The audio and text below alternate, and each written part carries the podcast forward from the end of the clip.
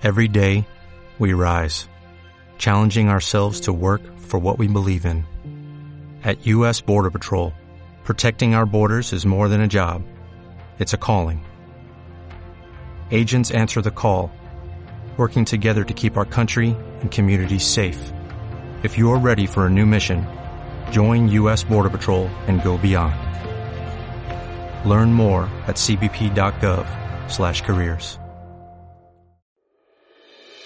Aprender de otros e intercambiar puntos de vista nos ayuda a descubrir, a compartir, a construir, porque existen diálogos que inspiran, transforman y trascienden. Saber que no solo somos nuestra propia historia, sino que también somos aquellas historias que conocemos de los demás, es una forma de evolución. Contar historias que dejen huella en tu corazón es la razón de este espacio de reflexión. Aquí podrás conectar con tu esencia, despertar tu creatividad, descubrir que no hay límites. ¿Hasta dónde llegarías si te inspiraras un poco más? Esa respuesta podemos empezar a descubrirla ahora. Soy Jessica Garza. Te invito a que juntos sintamos y seamos efecto inspiración. Bienvenidos a Efecto Inspiración. El día de hoy me acompaña una mujer que inspira con su actitud ante la vida y con su comida. Les cuento sobre ella. Es una chef con residencia entre Ciudad de México y Pensilvania, Estados Unidos. Es originaria de la Ciudad de México con un amor a la gastronomía que la ha hecho estudiar, perfeccionar y crecer en el ámbito culinario internacional. Su experiencia de vida le ha dado la oportunidad de vivir y aprender diferentes culturas desde Sudamérica, Asia, África y Europa, pero sobre todo la cocina mexicana que lleva en la sangre. Es experta en platillos mexicanos contemporáneos, panadería mexicana tradicional como la rosca de reyes. Las fusiones culinarias son un sello que la distingue.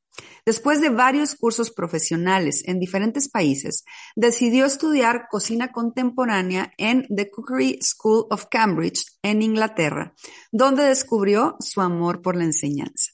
Se dedica a dar clases privadas, tanto virtuales como presenciales. Ha sido conferencista en eventos gastronómicos y escuelas de arte culinario. Su paso por diferentes países le permitió trabajar como chef privado de diplomáticos. Uno de sus propósitos es ayudar a las mujeres que sufren de cáncer, ya que ella misma lo experimentó. Ella es voluntaria en el Cancer Society of Greater Philadelphia, en donde trabaja de cerca con mujeres valientes que luchan en contra de esta enfermedad y que buscan una alimentación apropiada para sus tratamientos, así como cambiar hábitos alimenticios más sanos. Su gran carisma y ganas de compartir su conocimiento la impulsó a abrirle la puerta a las redes sociales como Instagram y TikTok, en donde en muy poco tiempo ha formado una audiencia bilingüe, lo que la hace tener una expansión de mercados internacionales. Su objetivo es crear contenido que inspire a sus seguidores a cocinar desde un nivel principiante hasta lograr técnicas avanzadas. Me da muchísimo gusto darle la bienvenida a Mónica Mañón, Efecto Inspiración. Moni, muchas, muchas, muchas gracias por haber aceptado mi invitación. Qué honor tenerte en el programa. Muchísimas gracias esta oportunidad de compartir mi historia, de tener una platiquita y estoy muy contenta de estar aquí. No, hombre, la, la contenta y la emocionada soy yo. Y déjame te digo, Mónica, yo te conocí gracias a una seguidora que me escribió, que es Erika, que es amiga tuya. Yo a Erika no tengo el gusto de conocerla. Ella eh, sigue Efecto Inspiración, escucha los episodios. Y hermosa me escribió y me dijo, Jessica, es que tengo alguien que definitivamente es efecto inspiración. Me mandó tu historia, me platicó sobre ti, me puse a investigar un poco más. Y la verdad, Moni, es que en cuanto conocí más, tu historia me atrapó y dije, claro, Mónica tiene que estar en efecto inspiración. Así que gracias, Erika, y gracias, Moni, por aceptar. De verdad que estoy. Gracias, Erika. Qué linda, te quiero muchísimo. Gracias. Y bueno, eh, a mí, Moni, siempre me gusta iniciar las entrevistas de la misma manera, que es preguntándole a mis invitados que me den un poquito de contexto sobre quiénes son, sobre cómo crecieron, cómo fueron esos primeros años de vida que generalmente van como marcando nuestra personalidad, van marcando lo que somos. Quiero saber quién es Mónica. Dame un poquito de contexto. Mónica es Mónica Hernández Albarrán, que nace en la Ciudad de México y tiene su mamá y su papá tienen cuatro hijos, dos niños y dos niñas. Eh, cuando mi mamá se embaraza de mi hermana, que es la más pequeñita, le diagnostican cáncer cervicouterino y tiene un tumor muy grande. Eh, entonces deciden hacerle la cesárea y ella se queda en el hospital.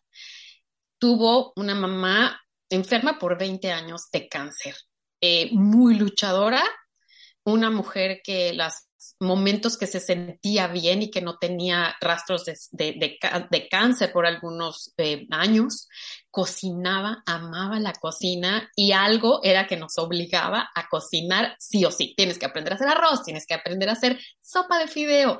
Y era, era para nosotros un castigo porque queríamos salir, pero no, primero teníamos que cumplir mi hermana y yo en la cocina. Entonces crecí realmente eh, viendo a mi mamá cocinar y disfrutar su cocina y pasándola con su cigarrito en la, en la, con las amigas esa fue realmente una infancia difícil, sí, porque era una mamá que a veces estaba presente y a veces estaba muy enferma, pero siempre con una alegría de recibir gente. Siempre había gente en mi casa, fiestas, cantaba, amaba cantar, amaba Lucha Villa mientras cocinaba.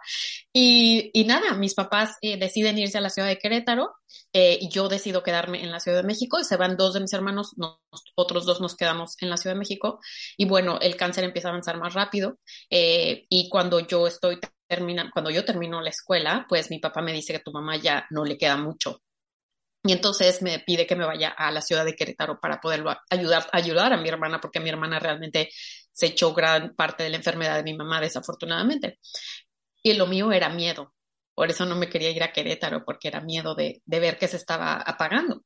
Y Llegué a Querétaro, mi mamá decidió dejar las quimioterapias para, para tener los últimos eh, años de vida tranquila y entonces me dijo, métete a trabajar, porque ya, esto ya es demasiado, necesita trabajar todo el mundo, yo quiero estar tranquila también, entonces me meto a trabajar y conozco a un americano, a un norteamericano y, y me caso con él. Em, me, me, caso en muy poco tiempo, eh, duramos nada de novios, tres meses me pidió a los tres meses, me casé a los seis meses, o sea...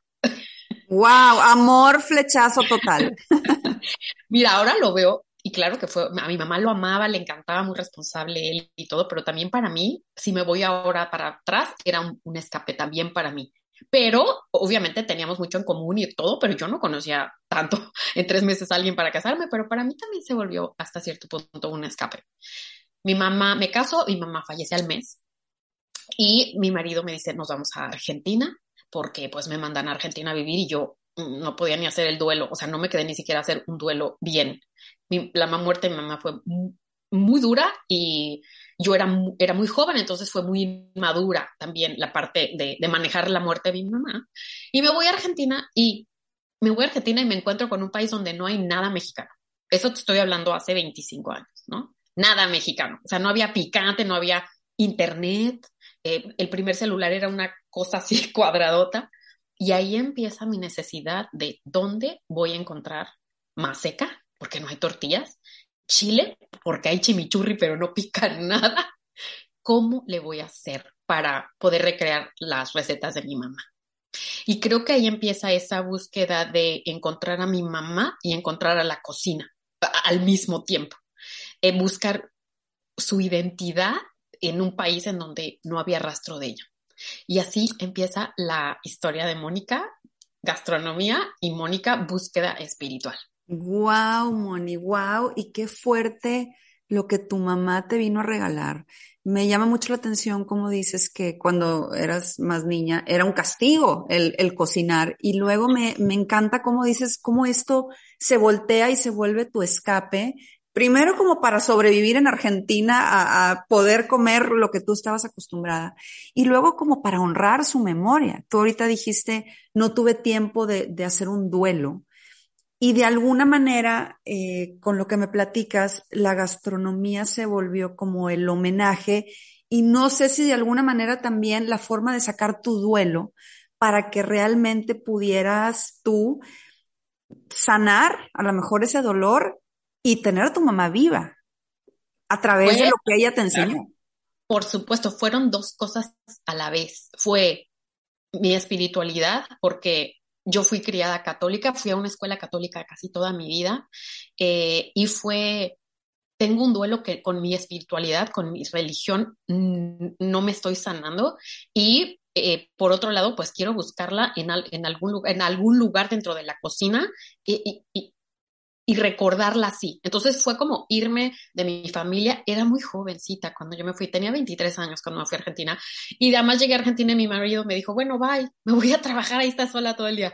Para mí fue como, quiero llorar, pero no conozco a nadie para quien llorar, quiero cocinar, pero no encuentro nada. Entonces fue, fue como un enfrentarme a quién eres, qué quieres y, qué necesitas para, para poder pasar este duelo. Wow. Tienes toda la razón. Wow. Y en esa, en esa, en ese enfrentamiento que te hiciste con, contigo misma, Moni, ¿cómo empieza a cambiar todo el tema de la gastronomía para después convertirla en tu pasión? Para que ya no fuera solamente la pasión de tu mamá y que no solamente fuera ese escape y esa forma de vivir tu duelo y de honrarla, ¿Cómo, cuéntame el proceso de cómo van haciendo en, en, en, ese encontrarte, cómo encuentras a la chef, cómo, cómo empieza a salir la chef en este camino que también iniciabas con, en un lugar nuevo, de alguna manera estrenándote como esposa, todo nuevo era para ti. Cuéntame un poquito cómo fue el proceso de enfrentar todas estas novedades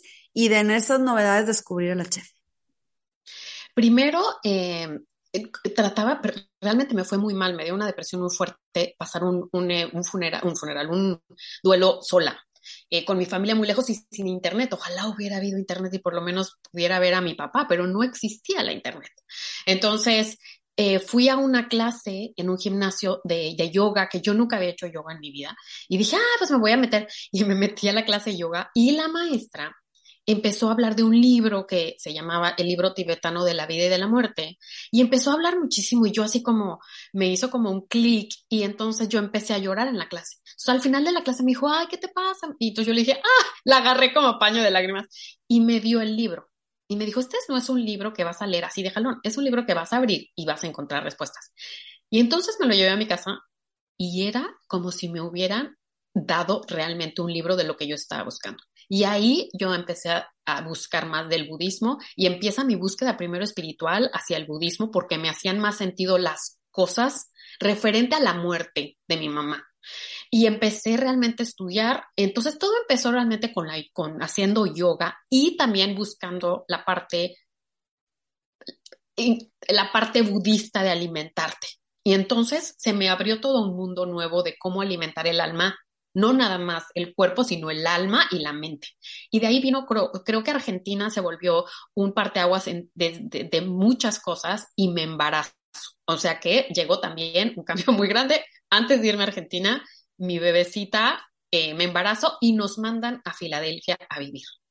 Cuando llegó a Filadelfia, pues soy mamá, no te voy a mentir, en esos años de ser mamá, tuve dos, a mis dos hijos en Filadelfia, eh, me, tomé mi curso de yoga para dar yoga, hice mis 200 horas, me volví instructora de yoga em, y, se volcó mucho más a mi espiritualidad y obviamente alimentándome de una manera que para nosotros tampoco sonaba tanto como siendo vegetariana, haciendo mis cursos y teniendo que ser vegetariana para algunas cosas. Eh, realmente nunca me volví 100% vegetariana, pero me adentré más en, ese tipo de alimentación y alimentación que te ayudara también a alimentar el cuerpo.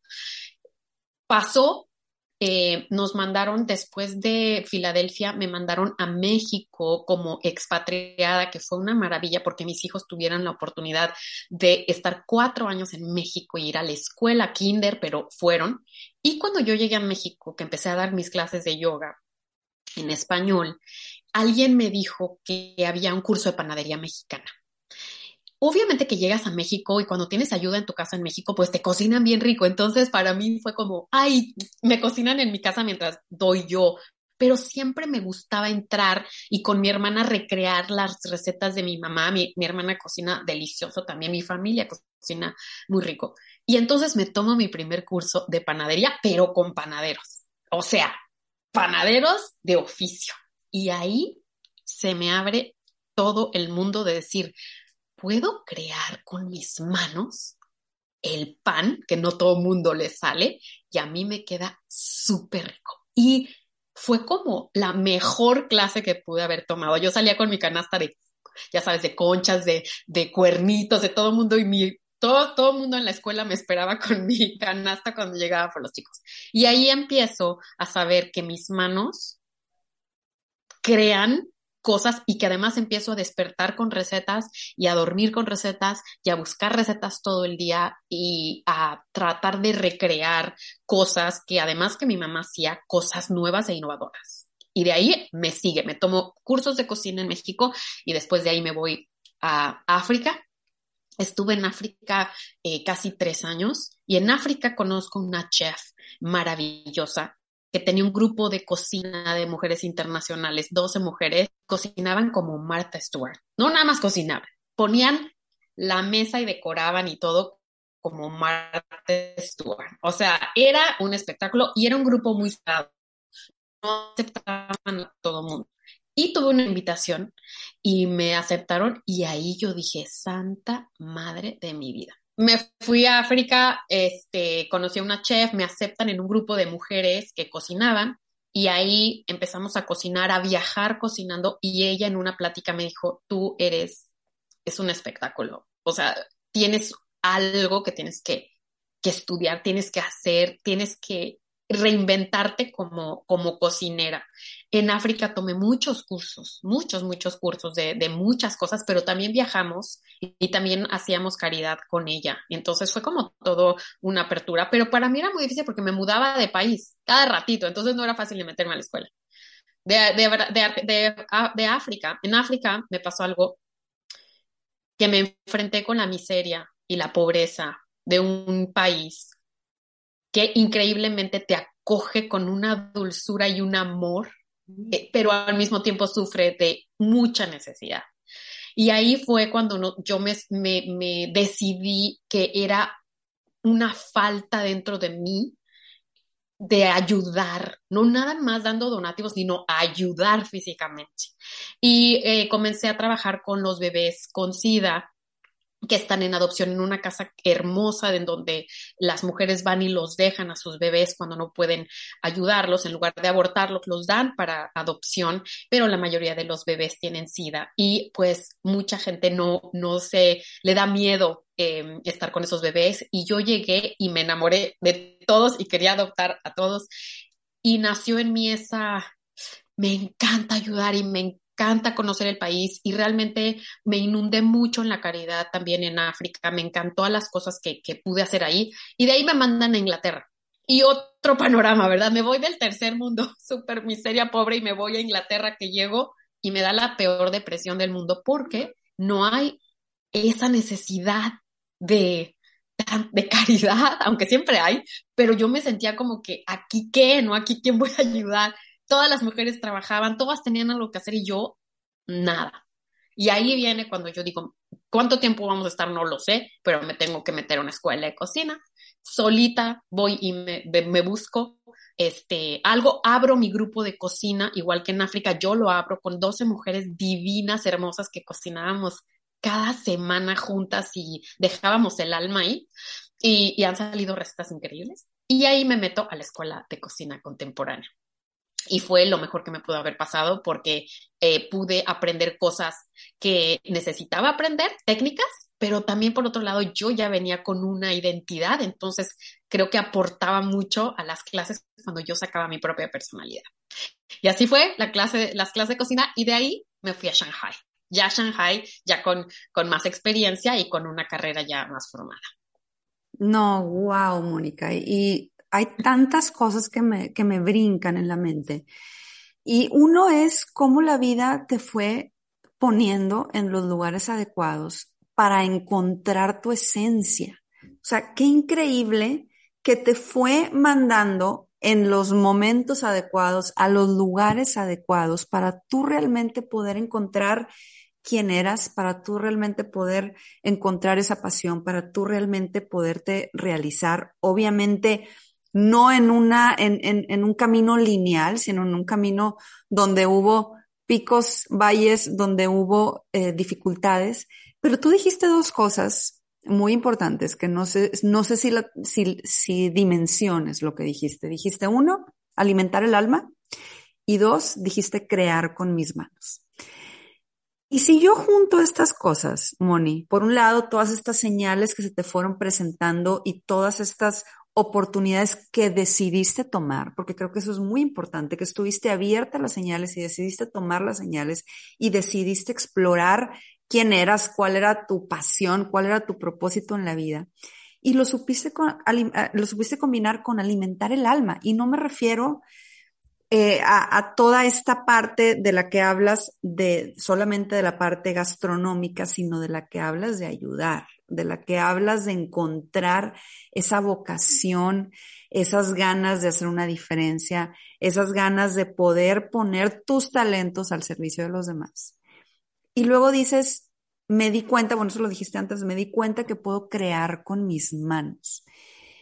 Y aquí quisiera yo eh, detenerme, Moni, porque creo que lo que tú haces, es un arte y no solamente me refiero a los platillos que me muero, me muero por probar lo que haces, me muero por probar tu pan, me muero por probar todas tus creaciones increíbles, sino que realmente has llevado esas manos a crear experiencias con las personas, no solamente cocinando, sino dándote a los demás, dándote tu, dando tu tiempo. Me encanta esta experiencia que dices de, de, África, me encanta esta experiencia de cómo descubres como esa, pues ahora sí que esa, esa pasión y esa vocación de poder realmente, realmente hacer una diferencia.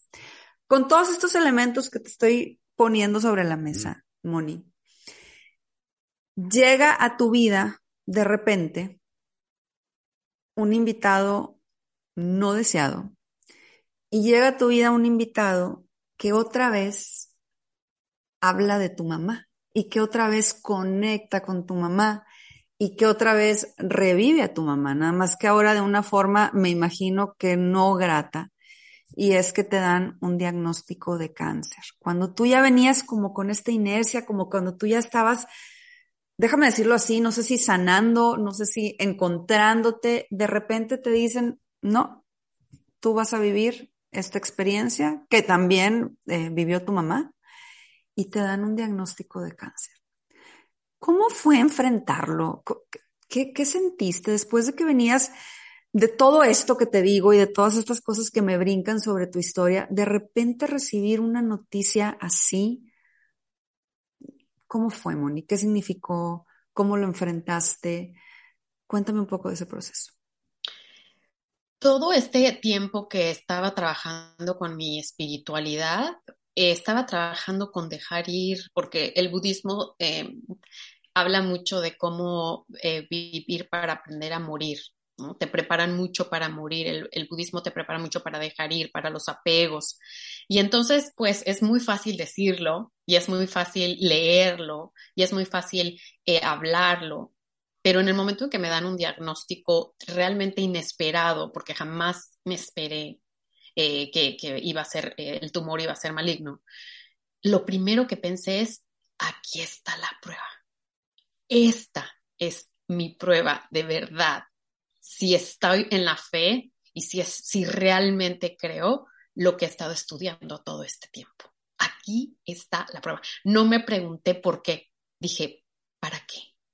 ¿Para qué llegue? Después de muchas lágrimas, después de mucho miedo, me pregunté, ¿para qué y para qué me dio aquí en China?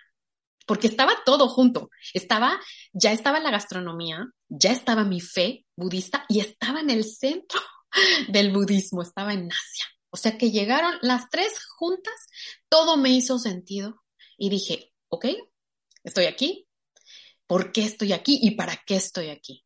Y obviamente se dio la medicina china, se dio mi tratamiento, me fui a Hong Kong a tratar, este, a operarme y a tratar ya mis tratamientos, mis quimioterapias, pero hice este, una medicina alternativa china que mi oncólogo me ofreció y por supuesto que yo la acepté porque por algo me estaba dando en China y para algo me iba me iba a servir después. Y entonces tenía una dieta especial, muy especial, que em, los chinos se sanan con alimento y su alimentación, aunque nosotros conocemos una comida china que realmente no es, es como la comida Tex-Mex para nosotros, ¿sabes? Que dices, esa no es comida mexicana, pues para China también la comida que aquí encontramos China no lo es, ¿no?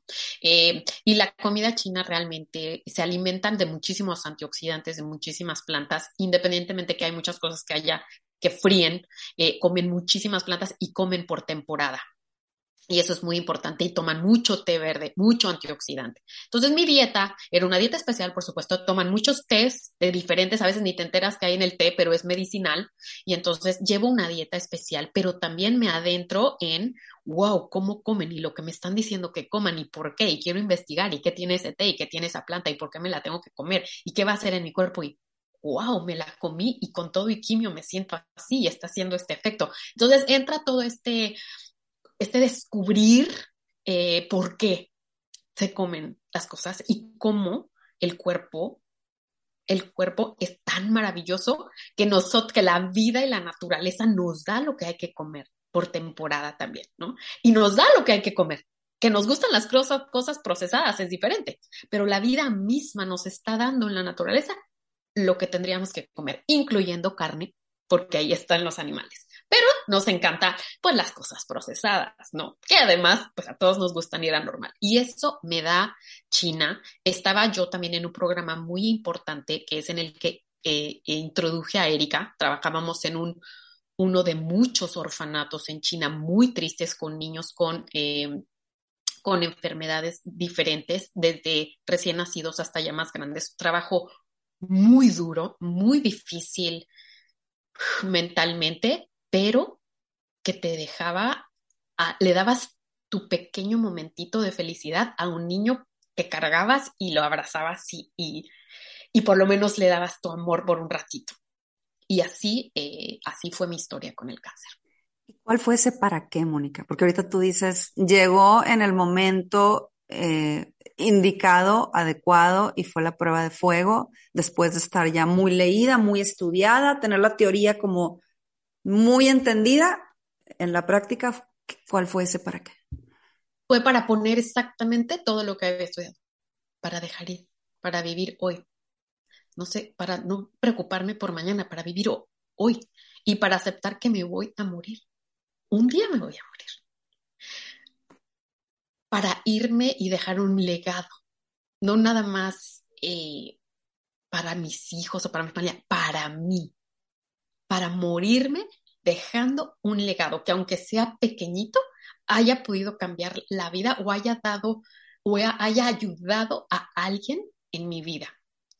Todo fue, todo ese proceso fue para que yo aprendiera a dejar ir y a saber que nada es permanente. Wow, wow, qué fuerte lo que dices, Moni, y qué, importante, y, precisamente hoy, digo, eh, para la gente, estamos, estamos grabando en el Día de Muertos, hoy es 2 de noviembre, eh, el episodio obviamente sale después, pero para que la gente que me esté escuchando sepa que, que, en esta vida no hay, no hay, no existen casualidades. Todo, como tú lo estás diciendo, tiene un para qué. Y ahorita que estás hablando de este tema, me queda eh, más que claro, Moni.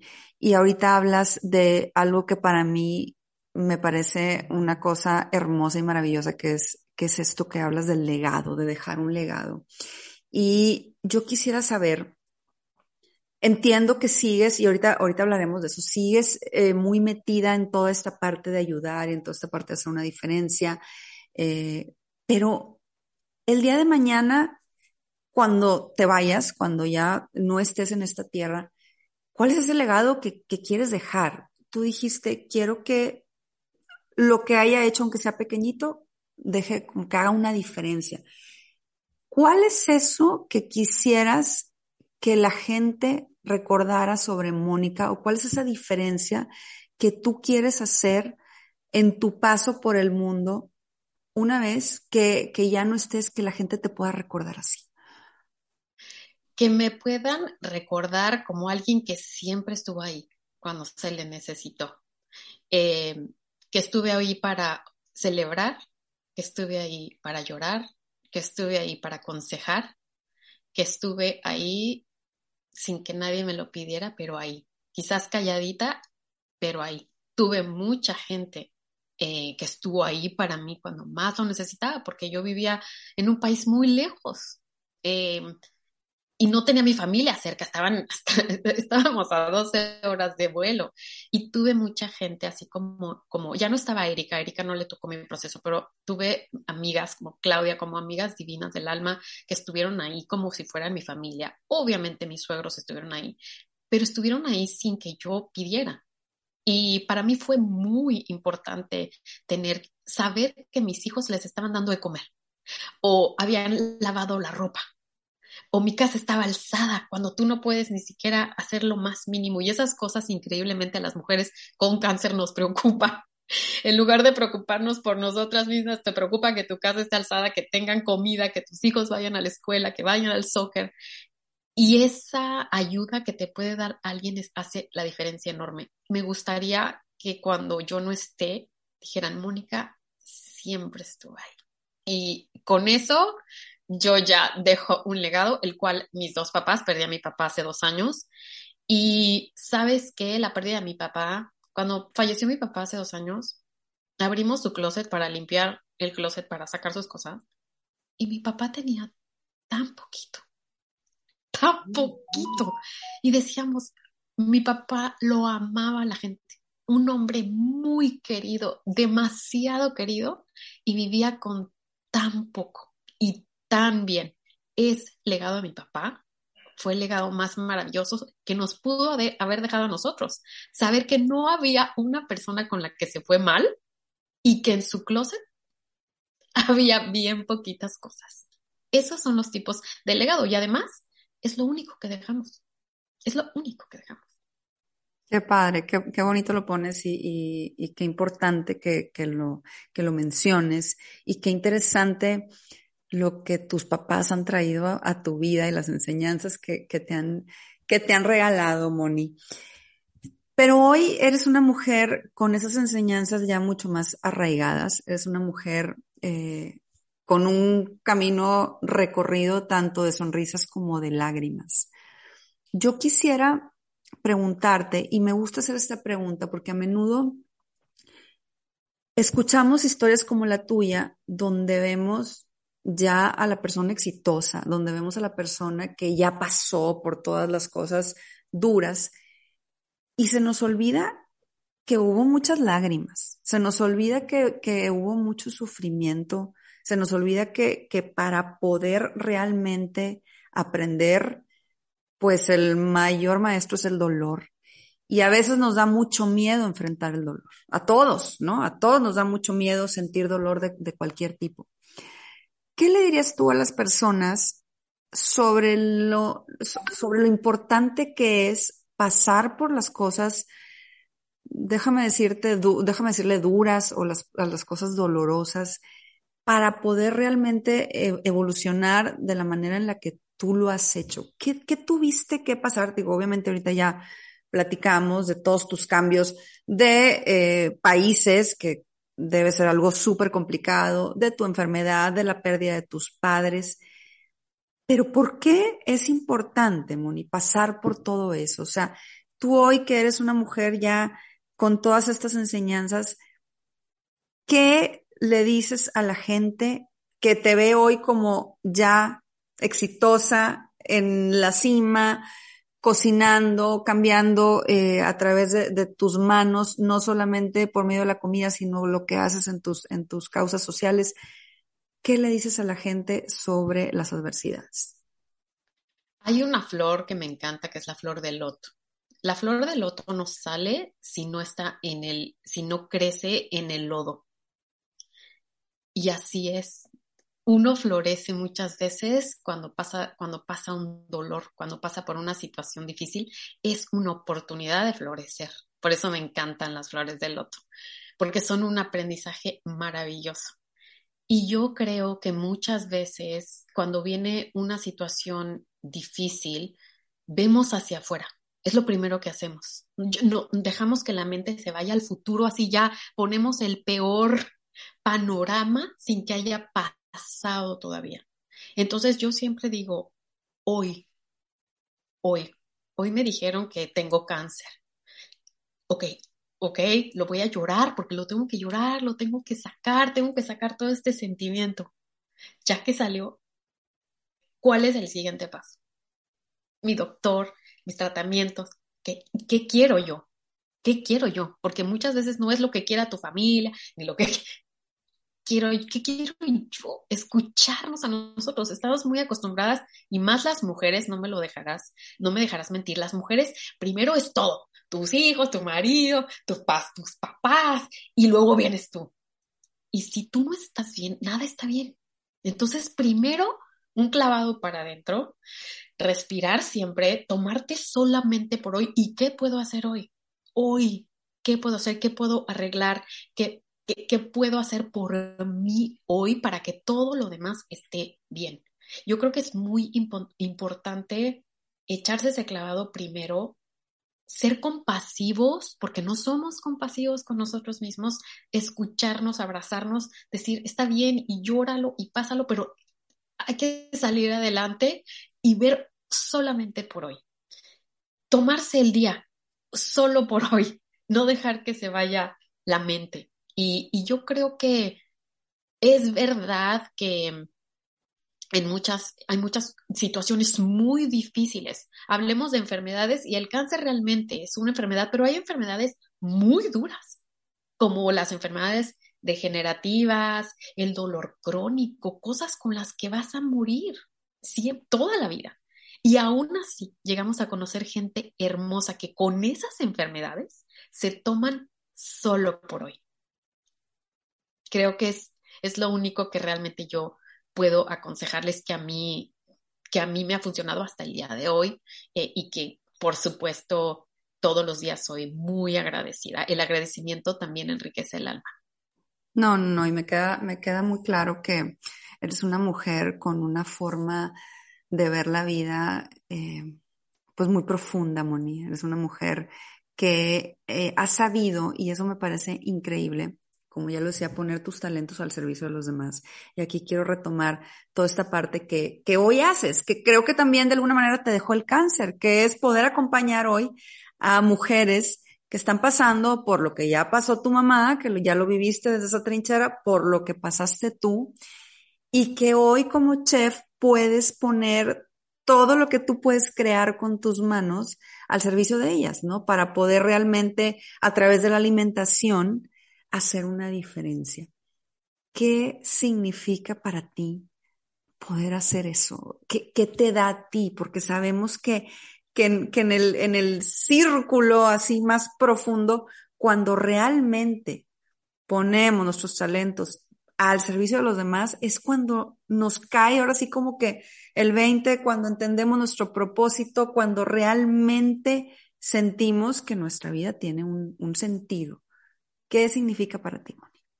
Para mí significa muchísimo haber llegado a, Estados Unidos eh, nuevamente, eh, ser bilingüe eh, y buscar esa manera de ayudar lo, lo primero, y, realmente a veces las cosas te las pone la vida, ¿eh? porque cuando yo llegué aquí, mis amigas trabajaban de intérpretes en una clínica de voluntarios para inmigrantes y se necesitaba mucha ayuda de gente bilingüe para, para ayudarlos, a los doctores a comunicarse con los pacientes. Y entonces mi primera, mi, primera actividad para volver a ayudar y entrar a, a este mundo de voluntariado fue entrar a la clínica. Y en la clínica me dijeron, ay, tú eres chef, pues ¿por qué no trabajas con la nutrióloga y das clases a los inmigrantes que tienen diabetes o que tienen una enfermedad que necesitan comer diferente? Y me encantó. Y entré y las clases fueron un éxito y fue increíble trabajar eh, en la clínica de voluntaria con los inmigrantes, fue increíble. Y ahí conocí a alguien que me dijo, ¿sabes qué? Están buscando a alguien que dé clases a, eh, mujeres eh, con cáncer. Eh, en, en, Filadelfia. Y te vamos a recomendar y me recomendaron y me entrevistaron y yo lloré desde que llegué porque realmente no había, no había enfrentado estar en un lugar eh, con pacientes de cáncer.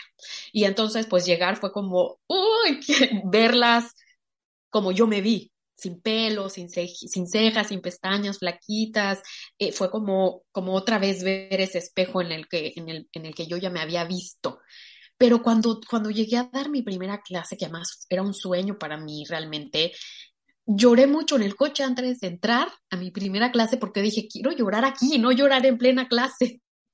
Entonces me acuerdo que lloré muchísimo en mi coche y me, me limpié las lágrimas antes de entrar y ya dije, ya, tienes que ser una inspiración para que ellas vean que sí se puede y que tienes pelo y cejas y pestañas y te pintas otra vez la boca de rojo y te encanta la moda y sí se puede. Entré, vi la clase, me sentí maravilloso. También me di cuenta cómo la gente y las mujeres me veían con una ilusión de, wow, tuvo cáncer ¿no? No parece, y, tuvo tal cáncer y, su cáncer lo pasó así, comió así. Y ahí, cuando me volví a subir al coche, di las gracias y dije, otra vez volví a encontrar la misión de vida. Otra vez está el para qué pasó todo. Aquí está una de las miles de respuestas que me ha dado la vida. Otro para qué. Wow, y qué, qué afortunada, Monique, porque tener tan claro el para qué y tener tan claro el propósito de tu vida definitivamente es, un regalo, un regalo maravilloso. Y es un regalo que hoy aplaudo, que hoy agradezco que lo tengas, porque es un regalo que viene no solamente a ser luz para ti misma, sino que viene a ser luz para los demás. Y ahí es cuando realmente el propósito de vida creo que vale muchísimo la pena. Pero bueno, voy a regresar un poquito a la chef. Voy a regresar un poquito a esta mujer que crea con sus manos.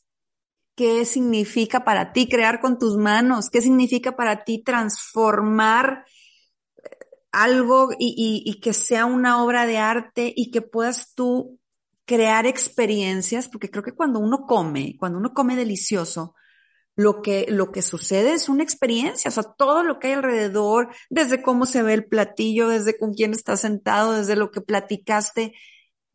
Y eso, eso lo creas tú y lo creas a través de tus manos y, y lo creas para realmente regalarle a la gente una experiencia linda, inolvidable, que, que pueda pues significar algo importante. ¿Qué significa para ti? ¿Qué significa para ti esto de ser chef y de crear con tus manos?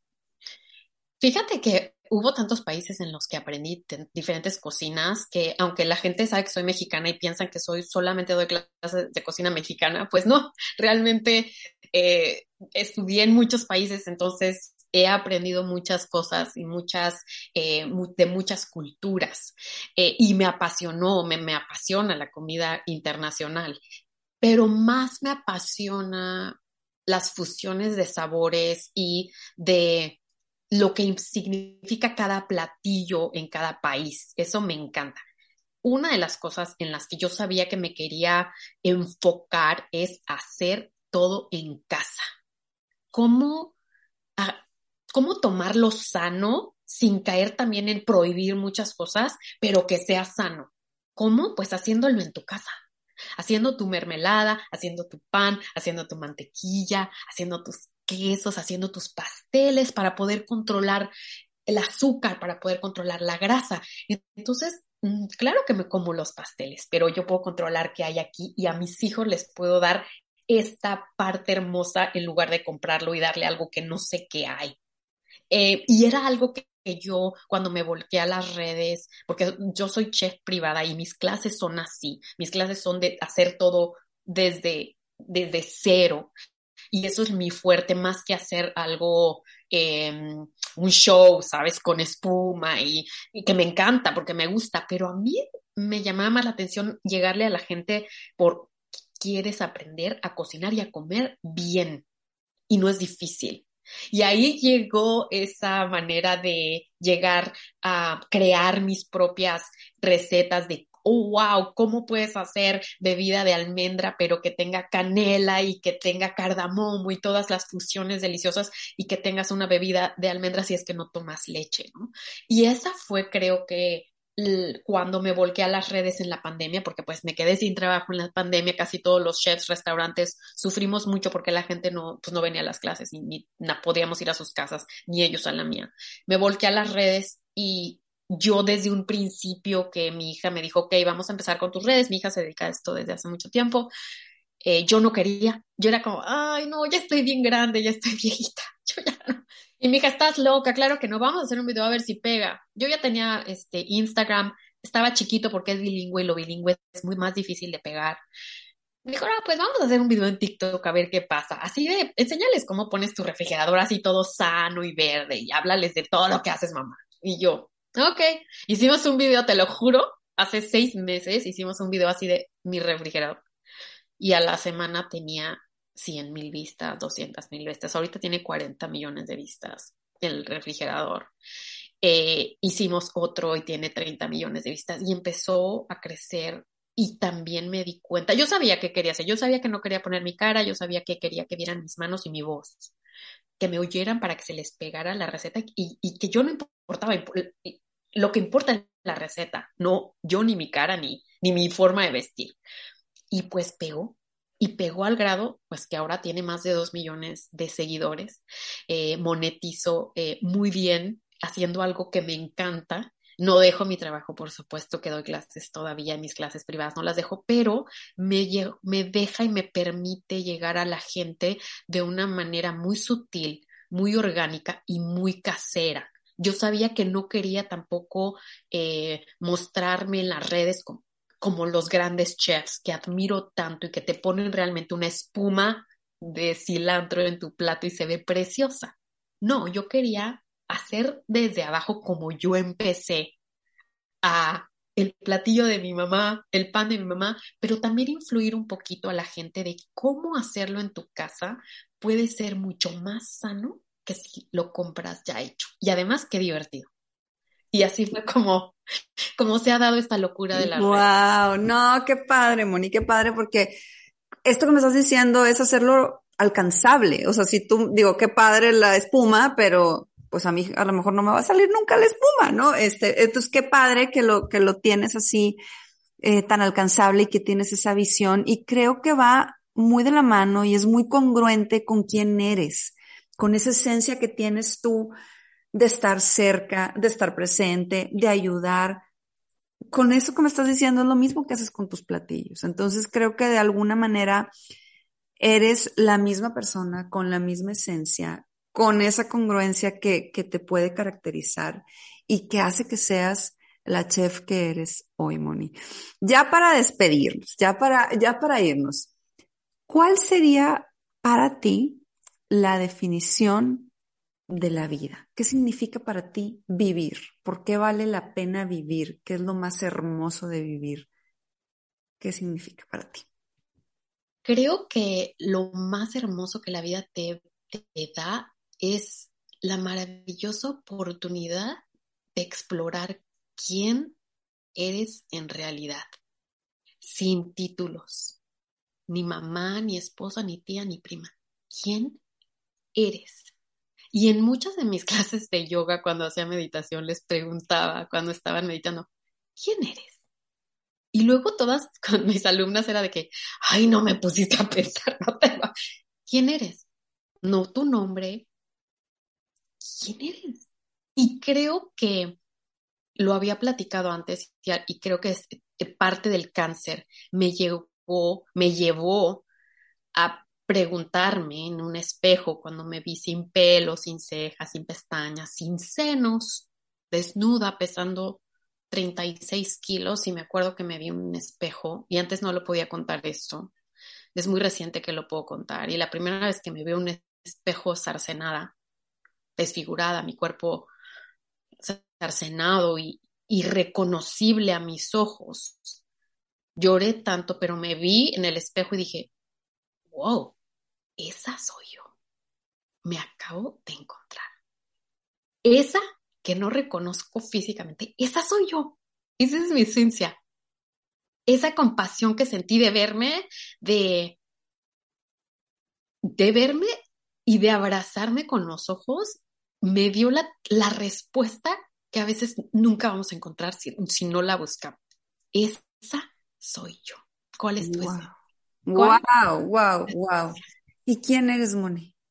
¿Qué, qué, qué descubriste? Descubrí que soy un ser de luz como todos lo somos, que tengo muchos, muchísimos eh, eh, errores, que cometo muchísimos errores, pero a que aprendo de cada uno y que me perdono.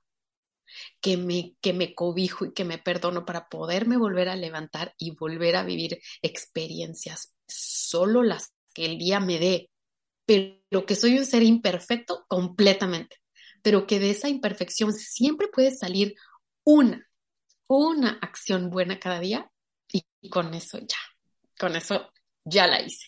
Creo que el saber quién eres y que la vida te dé las experiencias para realmente encontrar tu esencia, esa es la vida. Esa es.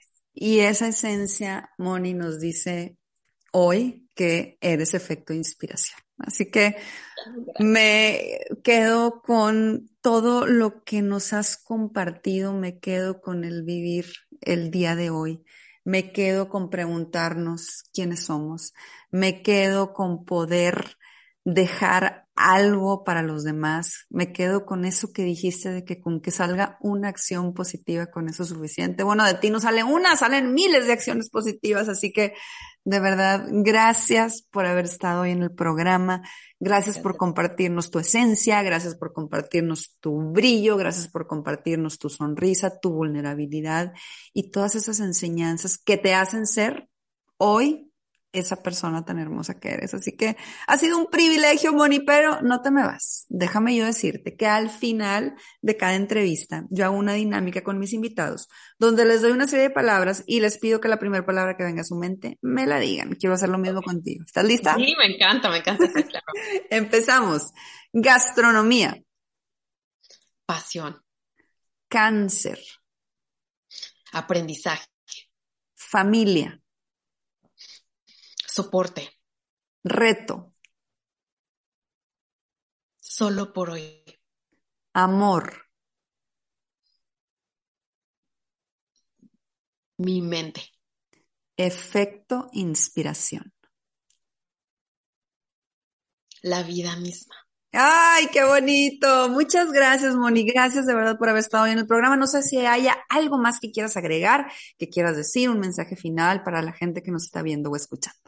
Muchísimas gracias primero a ti por esta entrevista tan maravillosa y darme la oportunidad de compartir un poquito de mi vida eh, y, de, y de estar aquí por cualquier cosa que necesiten contactarme. Ya les darás tú toda mi información para que me contacten. Yo feliz de ayudarlos.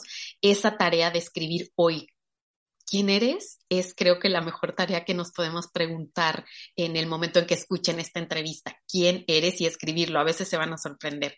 Eh, y la verdad es que gracias por esta oportunidad. Nuevamente estoy muy contenta de poderte conocer y de haber tenido esta, este momentito juntas. Ay, gracias a ti, Moni. Ya quiero ir a Filadelfia o quiero que vengas Vente. a Monterrey. Porque en Monterrey muero ¿Cuándo vienes? A Monterrey, ya, favor. ya, ya ven, ya ven, nos encantaría. Hay que ver qué podemos organizar porque estaría padrísimo que puedas estar por acá y que Me encantaría hacer un, un, meet and greet porque mucha gente de Monterrey me sigue y me encantaría ir a Monterrey, o sea que organicemos algo. El me encanta, me encanta, muchas gracias. Ella es Mónica, ella es esta mujer que nos llena de enseñanzas, es, es esta mujer que nos llena de inspiración. Gracias, Moni, de verdad, una vez más. Y a todos ustedes que nos acompañaron el día de hoy, muchísimas gracias por haber estado aquí. Esto fue Efecto Inspiración. Te invito a que seas parte de la comunidad Efecto Inspiración. Suscríbete en mi canal de YouTube y sígueme en Instagram y Facebook. Nos vemos por ahí. You've worked hard for what you have your money, your assets, your 401k, and home. Isn't it all worth protecting? Nearly one in four consumers have been a victim of identity theft. Lifelock Ultimate Plus helps protect your finances with up to $3 million in reimbursement. LifeLock alerts you to identity threats you might miss. And if your identity is stolen, your dedicated US-based restoration specialist will work to fix it. Let LifeLock help protect what you've worked so hard for. Save 25% off your first year on LifeLock Ultimate Plus at LifeLock.com slash aware. Terms apply.